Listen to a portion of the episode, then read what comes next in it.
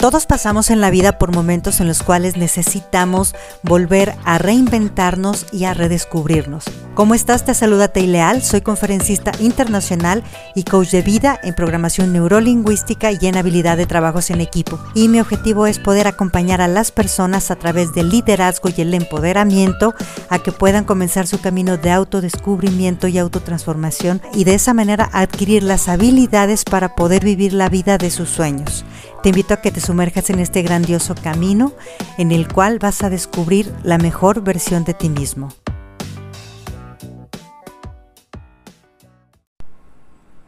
Hola, ¿cómo estás? Te saluda Tay Leal, coach de vida, ejecutivo, neurolingüístico y en habilidades de trabajo en equipos. Y mi objetivo es acompañar a las personas en su toma de conciencia y su proceso de autodescubrimiento para que generen las herramientas y procesos de transformación adecuados y de ese modo puedan magnificar el éxito en todas las dimensiones de sus vidas a través del liderazgo y el empoderamiento. Y en este episodio quiero platicar contigo acerca de la enfermedad más grande de nuestro tiempo, que se llama el victimismo. ¿Qué es o cómo sucede el victimismo? Lo primero que te quiero preguntar es, ¿cómo vivimos? ¿Estamos acostumbrados a sobrevivir en vez de vivir? A pasar por la vida viendo qué nos depara el destino, qué es lo que va a suceder y sorteando las cosas. Y así pasamos la vida con tropiezos, tumbos y tamborazos, esperando a ver qué sucede afuera para saber cómo yo reacciono. Cuando comienzo a desarrollar un poco más mi conciencia, comienzo a tratar de darle un significado a lo que me está sucediendo, un para qué, encontrar el aprendizaje y poder seguir adelante. Es una manera mucho mejor de vivir, pero todavía existe una mejor. Yo te invito a que no nos dejemos llevar de una situación a otra y reaccionar a la vida en lugar de ver cuál es mi papel protagónico. ¿Te has preguntado alguna vez que tú puedes ser el director de la orquesta?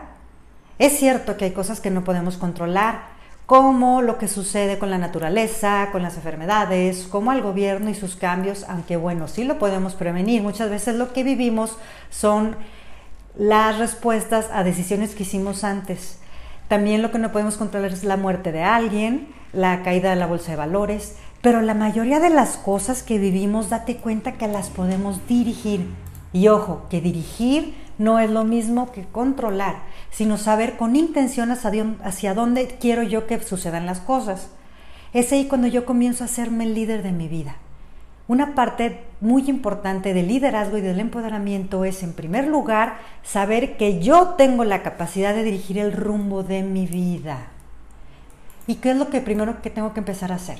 Lo primero que tengo que empezar a hacer es saber que yo tengo un poder personal a través del cual yo con intención puedo decidir qué hago con lo que está sucediendo y segundo lugar, de ahí puedo agarrar materia prima para lograr lo que yo quiero. ¿Qué pasa cuando cedo mi poder personal? Me convierto a eh, empezar a vivir en una conciencia de víctima, a sentir que el mundo me hace, los demás me hacen, los demás no me quieren, el otro me debe, el otro tendría que saber, el otro debería de haber hecho, el otro debería de haber adivinado que era lo que yo quería. Y me empiezo a olvidar de dónde está mi parte en todo eso. Es cuando yo cedo mi poder personal y cedo mi felicidad, mi tranquilidad y los resultados a los demás. ¿Cuándo cedo yo ese poder?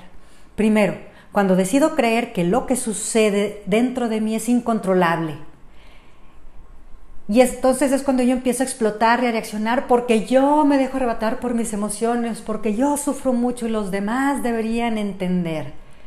Y ojo, cuando yo me empodero es cuando yo decido ser el dueño de mis emociones con responsabilidad y de equilibrio, saber que no las tengo que dejar que se despotriquen en nadie más ni en mí mismo y que sencillamente me están cediendo una parte de energía para que yo la pueda dirigir hacia los objetivos que yo quiero y hacia los resultados, no hacia lo que la emoción quiera hacer conmigo.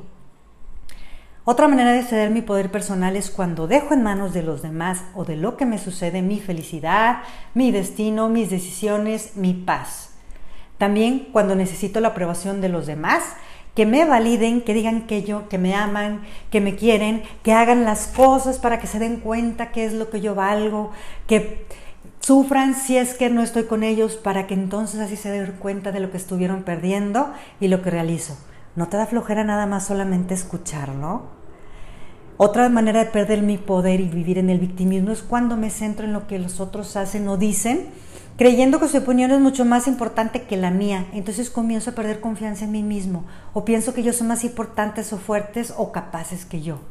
Cuando permito también que las creencias ajenas sean más importantes que las mías y las acepto sin cuestionar. ¿Qué es lo que sucede aquí? Que entonces yo comienzo a tratar de controlar y de manipular lo externo o a las personas y paradójicamente lo voy perdiendo aún más y me voy sintiendo cada vez más indefenso, más fuera de control, sin saber hacia dónde voy porque no estoy a cargo de mi persona, de mis decisiones y de saber a quién entregué el rumbo de mi vida. Aquí yo te quiero decir, despierta, salte detrás de la víctima, porque a veces caemos en la víctima siendo que a la mayoría de las personas nos choca estar ahí, porque percibo que hay una necesidad o ganancia oculta que puede ser la aceptación, el sentido de pertenencia o mantenerme en una falsa zona de confort. También hay un miedo básico que es al abandono, al rechazo, a no ser suficiente, a no ser el malo o ser fallado, a no merecer las cosas buenas. Y empiezo a tener comportamientos básicos, que es comienzo a controlar, comienzo a complacer, comienzo a ceder, comienzo a delegar, y después comienzo a sacrificarme porque quiero que entonces el otro haga lo mismo por mí y mis relaciones se comienzan a hacer de dependencia y se empieza a hacer una dinámica muy, muy oscura en la cual yo te doy para que tú me des, yo te culpo y luego yo me culpo y yo me siento insuficiente y tú eres insuficiente. Entonces vamos a empezar a despertar y vamos a salir de esa conciencia de víctima. Vamos a empezar a tomar el poder de la situación en nuestras manos. ¿Cómo comienzo a tomar ese poder?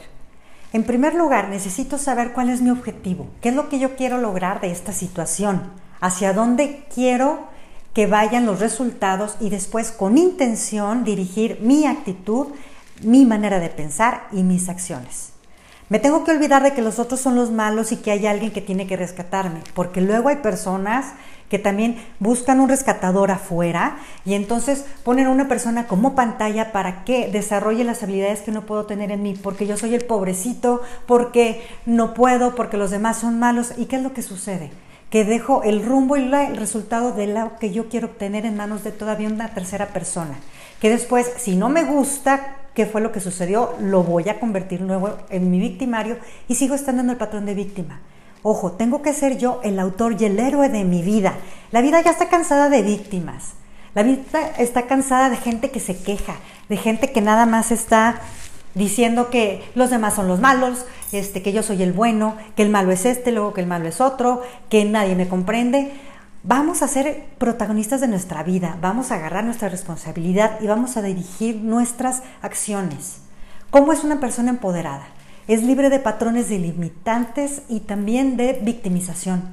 Actúa a pesar de que tenga miedo. Siempre puede tener miedo, pero a pesar de eso actúa y actúa con sabiduría y con claridad de sus objetivos y de lo que quiere encontrar, de no ver al otro el malo, sino el bueno, sino que saber que el otro también tiene sus necesidades que probablemente no estoy viendo y comienzo a transformar la relación o la situación en algo que sea ganar y ganar y así impulsar ambos nuestras metas. Una persona empoderada también posee una clara definición de sus propios límites y establece límites sanos. Sabe hasta dónde puede llegar esa persona y hasta dónde no.